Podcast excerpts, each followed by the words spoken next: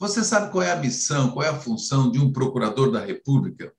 Porque ele realmente ele tem uma responsabilidade e atua na preservação do meio ambiente, de ações de cidadania, de questões humanitárias. Isso é muito importante. E é disso que nós vamos falar. Vamos então à nossa história de hoje? Eu começo com a audiodescrição. Eu sou um homem branco, com barba e cabelos grisalhos curtos, óculos redondos e eu estou usando um headset preto com camisa preta. Eu sou o jornalista Celso Gomes e no programa de hoje eu vou conversar com um procurador da República do interior de São Paulo. Mas ele começou lá em 2000, em, em 1997, como técnico da Justiça Federal no estado de Rondônia. Em 2003, como oficial de Justiça da Justiça Federal Rondoniense. Em 2012, ele teve êxito no concurso de procurador da República e ele foi para o interior do estado do Piauí. Em 2014, ele foi para o interior do estado de São Paulo. Então, o que eu recebo no programa de hoje é uma honra receber aqui meu amigo Antônio Monvaile. Seja bem-vindo também com a sua audiodescrição.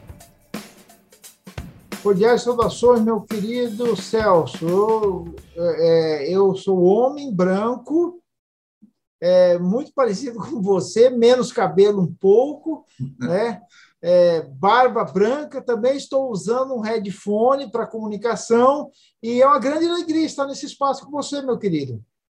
Pois é, Antônio Manvaile é meu contemporâneo da turma de Direito da Universidade Federal de Rondônia. Então, eu chamo de Manvaile porque é, pelo pela, o carinho e amizade que a gente tem, é, mas eu vejo, assim, também, ô Manvaile, a responsabilidade que está sobre seus ombros é, desde 2012, quando você ingressou aí como procurador da República. A gente sabe do tamanho da responsabilidade desse cargo e como que tem sido é, desde 2012, que esse ano está fazendo 10 anos que você é procurador da República. Como que, como que está, especialmente, você pode começar, inclusive, pelo Piauí, onde você atuou inicialmente por dois anos, que ali realmente eu conheço um pedacinho do Piauí, e eu gostaria que você falasse um pouco como é que foi atuar ali.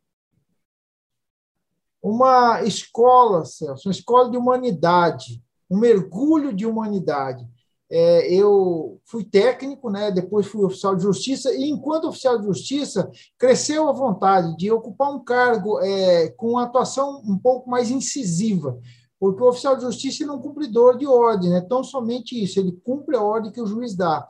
E eu achei que era possível, Celso, eu ser um agente é, sem muitas pretensões, sem querer ser um salvador do mundo, né? não é assim que a gente deve deslumbrar, mas no sentido de colaborar.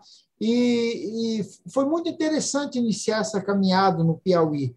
É, eu, fui, eu trabalhei em Picos, é, na Procuradoria de Floriano, que ficava sediada em Picos, porque Floriano não tinha ainda sede do MPF, e uma região do semiárido nordestino, Celso, extremas limitações, muita pobreza, um povo muito trabalhador, um povo muito acolhedor, um povo de um calor humano, Celso, assim, é, admirável. É, quem não morou lá, quem talvez só tenha passado lá, talvez não possa ter percebido isso. Eu percebi isso na pele. Então, foi uma experiência muito, eu diria para você, Celso, muito humana. Muito bom, muito bom mesmo.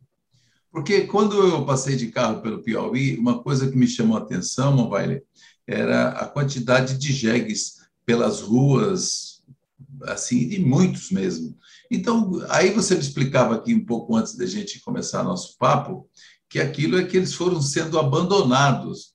Então, aquilo tem um contingente, tinha, né, não sei hoje, e um contingente de jegues pelas, vagando pelas, pela BR, enfim, então, aquilo trouxe algum, traz ou trouxe algum tipo de problema é, para a região?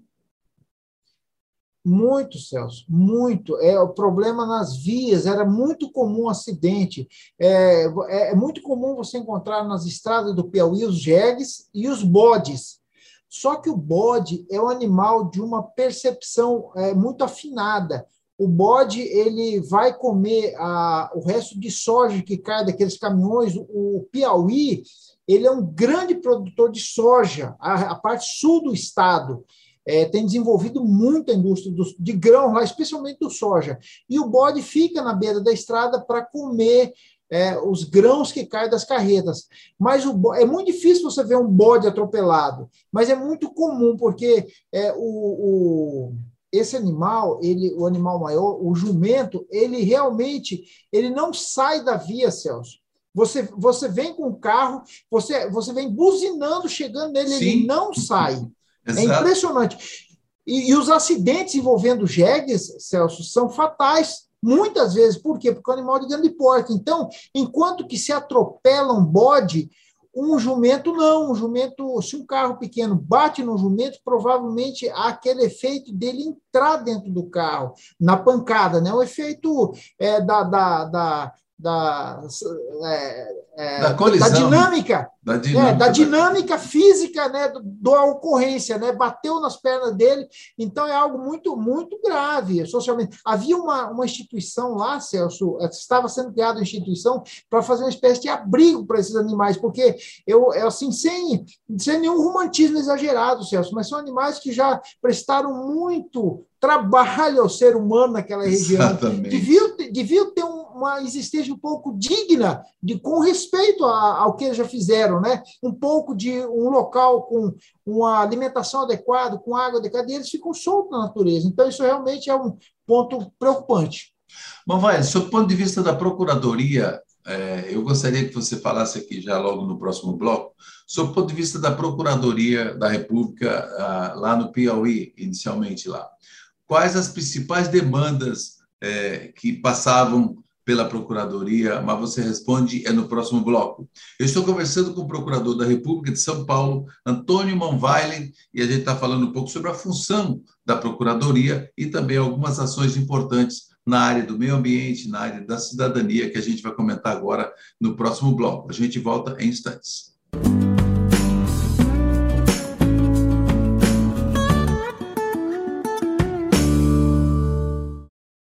Estamos de volta, eu estou conversando com o Procurador da República de São Paulo, é, Antônio Manvai. É, e eu deixei a pergunta no ar exatamente é, é, quais as principais demandas que da Procuradoria ali do estado do Piauí, onde ele, onde você iniciou a sua trajetória, né, meu vale, de 2012 a 2014. Isso. Celso, é, como se trata de um ofício único, né, é como se fosse, na, na visão da justiça, uma vara genérica, né, essa correspondência é, é aquela visão do cirurgião, do, do clínico geral. Então, toda demanda que é, exige atuação federal, a gente atua. Mas é, havia, especialmente lá, Celso, as questões ligadas à improbidade administrativa, muito forte mesmo, e os crimes ambientais. Né? cada um com as suas peculiaridades. E, e, a questão da improbidade administrativa, por que, Celso? Porque é uma reverberação da extrema carência da região. Então, o governo federal tem muitos programas de assistência lá, de repasses de verba. Então, é, você pega um município pequeno, havia município com 3 mil habitantes lá, que tinha 20, 30 é, programas federais de repasse. E cada um desses programas, Celso, em geral, tinha os seus problemas, tinha as suas dificuldades, né? Então, é, e, uma, e uma ordem, Celso, assim, de, de é, atos de improbidade é, que beiram até, às vezes, beiram até o, uma faceta humorística até. Houve um caso lá, Celso, que é, houve um repasse é, do Estado para o município e houve um repasse da União para o mesmo município para fazer projetos similares, mas projetos distintos, é óbvio. Foi feito um projeto e foi prestado conta para os dois convênios com esse com uma obra só.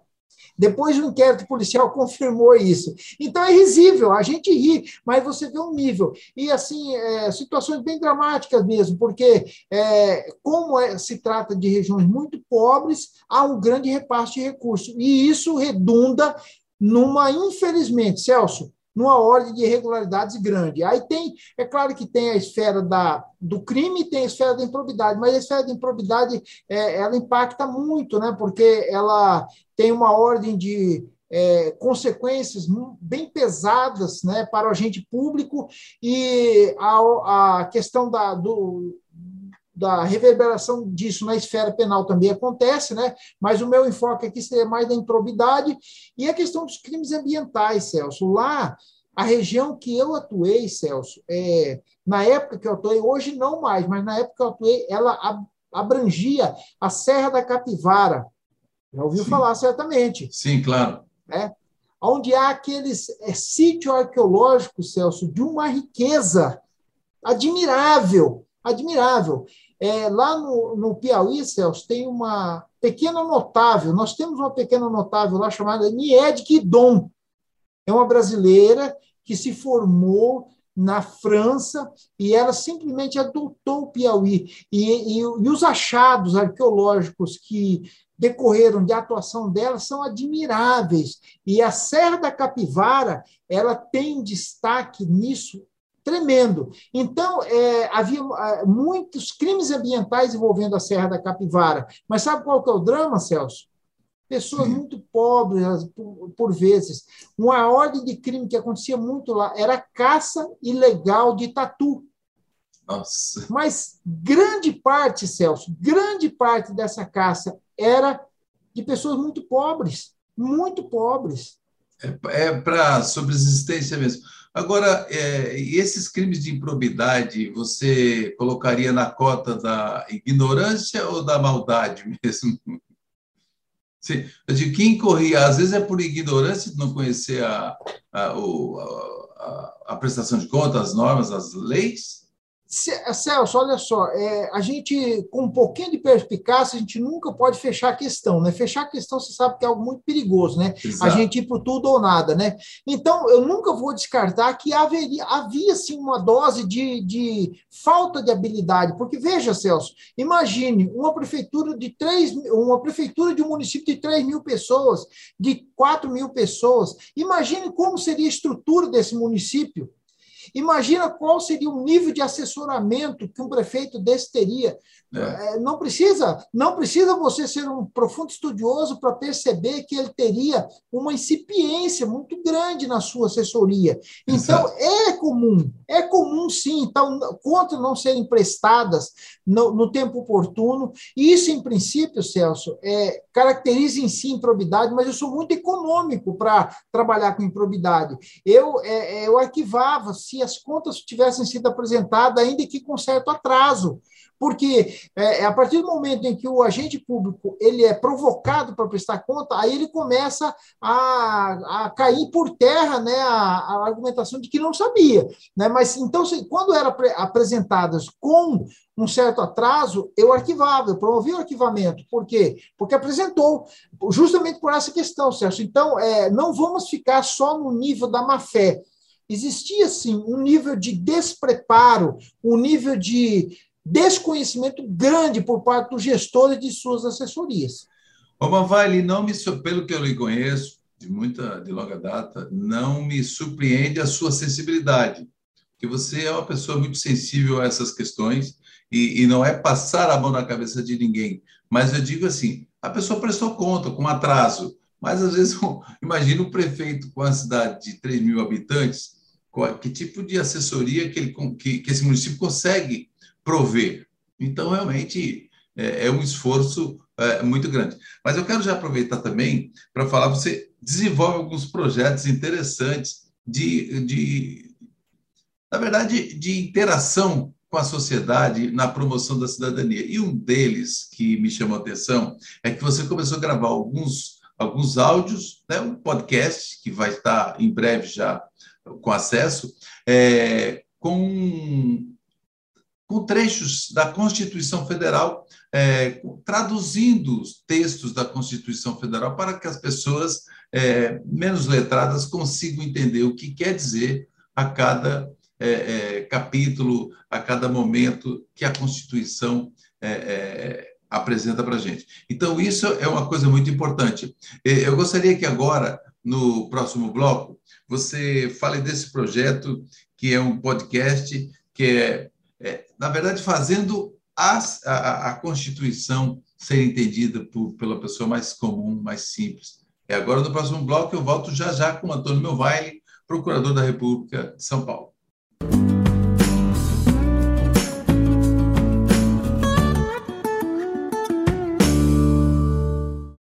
Estamos de volta para o terceiro e último bloco. Agora sim nós vamos entrar nesse projeto. Mas vai, fala um pouco desse projeto aí, é, traduzindo a Constituição Federal para que as pessoas é, consigam compreender literalmente o que diz a Constituição, porque ninguém, a verdade é que ninguém vai defender aquilo que não conhece e ninguém vai também exigir algum direito se a pessoa não sabe nem que tem. Né? Fala para a gente sobre esse projeto. Celso, é, é um sonho, né? É, compartilhar. É, Celso, é, como você já disse, nós nos formamos, tivemos a, a, o privilégio de nos formar numa universidade federal, né, na nossa gloriosa Unir, coisa que está inacessível, Celso, a grande parte da nossa população. Então, eu acho que desde aí, Celso, é, é, eu me vejo com um senso de responsabilidade.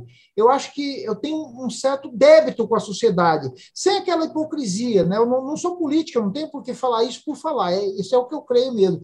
E ocupando o cargo, tendo a honra de ocupar o cargo que eu ocupo, eu acho que isso aumenta ainda porque, Celso, é, você é um, um, estudo, um, estudioso, você é uma pessoa que conhece de história, você é um, um, jornalista, uma pessoa informada. Então, quando a gente lê a nossa história da democracia, Celso, a gente vê o quê? Que, voltando alguns séculos, é, o importante era o Estado, Celso, o importante era o monarca, o importante era o soberano. E não é mais assim, Celso. O importante é o povo. Mas, é, às vezes, o povo é tão esquecido, Celso. Ele é lembrado nessa época, como esse ano, por exemplo, que haverá eleições.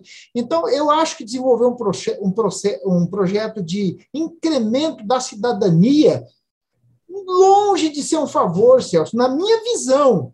Não, eu, eu concordo com você, concordo plenamente. Eu acho que eu tenho dever de fazer isso, Celso, porque assim, como é, é pelas oportunidades aproveitadas, você galgou um degrau na vida e eu galguei, eu acho que isso não deveria fazer de nós pessoas é, já, é, assim orgulhosas. Não, eu acho que a grandeza está justamente em você procurar compartilhar o pouco que você sabe com quem sabe menos, ou quem não, com quem não sabe quase nada. Nós vivemos numa sociedade, Celso, em que as pessoas não têm o costume de ler. Você sabe disso. Então, é, eu, eu iniciei a ideia, foi assim, eu ir às escolas falar para as crianças, para os adolescentes sobre cidadania.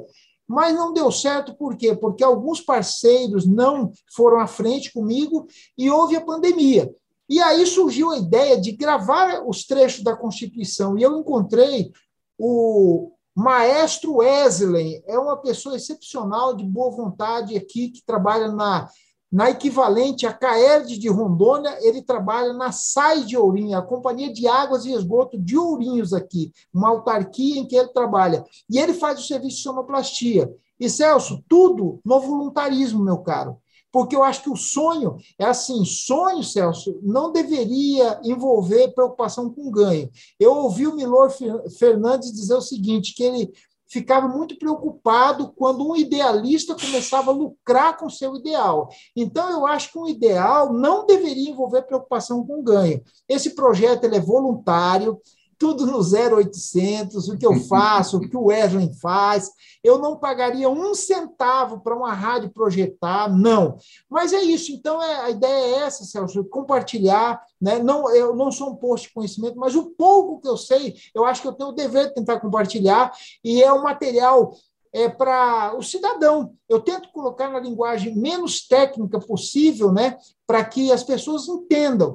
E então não é um material que alguém vai estudar para concurso, não é. Ele tem suas limitações, né? Mas enfim, é feito com muita boa vontade, Celso. É o então, incremento da cidadania. Esse é o sonho. Certo. E, e você até mandou um episódio em torno de oito ou dez minutos e eu achei muito interessante, porque às vezes o podcast, a pessoa, não, é melhor o podcast de meia hora, dez minutos. Às vezes você pode ter é, pílulas que as pessoas vão consumindo todo dia, ou uma vez por semana, duas vezes por semana, e cria aquela rotina de acesso. Mas em breve até a gente vai colocar na descrição aqui desse vídeo no YouTube e também nas nossas redes sociais do Justiça Sem Fronteiras o link do podcast que está sendo criado na plataforma de podcast, que eu acho muito rico, muito importante. A gente também vai divulgar aqui no, no nosso podcast Justiça Sem Fronteiras, porque também estamos em sete plataformas de podcast e, de alguma forma, a gente pode colaborar com esse projeto, que é um projeto muito interessante,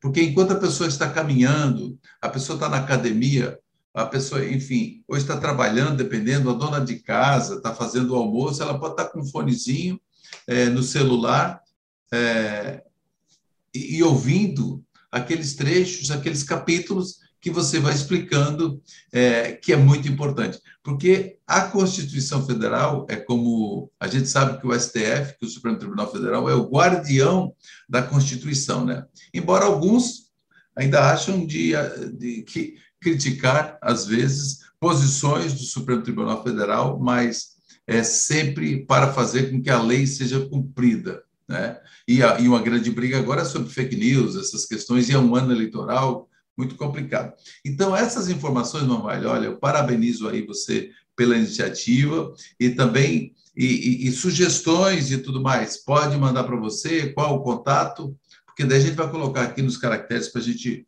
é, é, é, encaminhar para você também. É, sim, Celso. É, olha só, é, por exemplo, pelo meu Instagram, é, é, se for possível você disponibilizar. Sim, já está na tela. Eu te passei, tá então. Aí a pessoa pode encaminhar um questionamento sobre algum dispositivo específico, eu faço uma gravação sobre aquela situação, o meu companheiro, amigão, vai dar editada e a gente divulga, sim, com certeza, viu? Oh, e é importante também, Manvalho, como uma dica aí, como já tem alguns, uh, no Justiça Sem Fronteiras, tem algumas rádios que eles vão lá no nosso podcast, baixam e rodam na, faz, uh, na, na rádio. Então, faz o download e roda. Né? E eu acho que é importante, fica aqui meu incentivo para eh, os colegas eh, radialistas de todo o país que também possam acessar eh, o podcast e está tá colocando na programação essas pílulas, que é muito importante, porque o conhecimento é fundamental. Não é? E nessas, e, e nessas tuas andanças, a gente sabe também que muitas ações, porque vocês, o, a Procuradoria age de ofício, né? E aí eu também lembrava, lembro aqui que a procuradora do trabalho, que foi a procuradora-chefe do Ministério Público do Trabalho de Rondônia que é Camila Holanda, também é piauiense. Então, Piauí tem, tem sempre é, né, um pessoal comprometido, estudiosos que estão pelo Brasil. Celso, só uma observação, Celso. É, o Piauí é um estado muito discriminado, porque ele é pobre, Celso. É, o IDH dele é muito baixo realmente, porque ele sofre muito com a seca. Mas olha, Celso, eu dou um testemunho para você aqui, é, sem querer florear e dourar a pílula. O, o, a educa, o nível de educação do estado do Piauí é admirável, Celso o nível da saúde, que, que, da rede de saúde, tanto pública quanto privada do Piauí, é muito bom, Celso. O, o, o, grande problema do Piauí realmente é a pobreza. Ele sofre muito pela seca. Mas, para você ter uma ideia, o, o, lá na, em Teresina, há um colégio em Teresina chamado é, me perdoa, é o nome de um santo, eu vou lembrar daqui a pouquinho. Ele já figurou, Celso, é, no topo da América Latina, dentre os melhores colégios. Não, eu já vi, inclusive, esse, essa divulgação, e não faz muito tempo. Realmente, destaque, destaque da América Latina. Então, está aí a prova, né? Que nem sempre a pobreza ela tem que ser pobreza de educação, pobreza de, de, de vontade, né? Crescer, de vontade de desenvolver. Isso aqui é importante.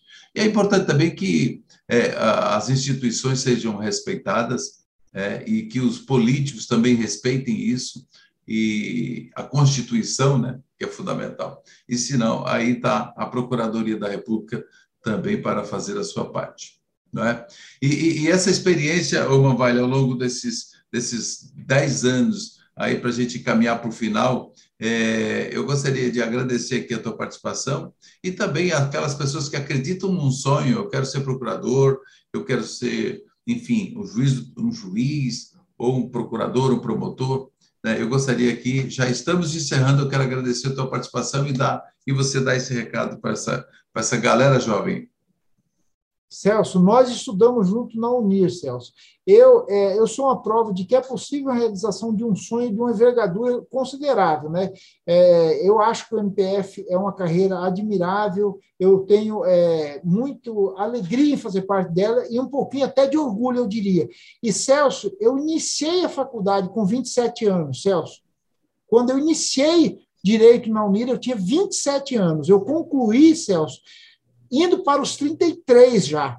É uma época em que, nessas carreiras, as, com 33 anos, eu já tenho alguns anos de casa, é o, é o normal. Então, Celso, é possível. Com 42 anos, eu tomei posto no MPF. Então, eu encerro dando essa palavra de incentivo. E uma eventual dica que alguém quiser no Instagram, a gente pode ajudar em alguma medida, tá certo? Está aí, o Instagram está aí. Realmente é isso. E nós que formamos na Universidade Federal, a gente tem um compromisso com a sociedade também. Obrigado pela sua audiência, obrigado, Manvale. Eu conversei com o Antônio Manvale, procurador da República de São Paulo, que deu aqui uma aula de cidadania, como é importante a gente pensar também nas pessoas que mais precisam de informação. A gente fica por aqui e você acompanha os nossos, é, nas nossas plataformas aí, o Justiça Sem Fronteiras, e até o próximo encontro.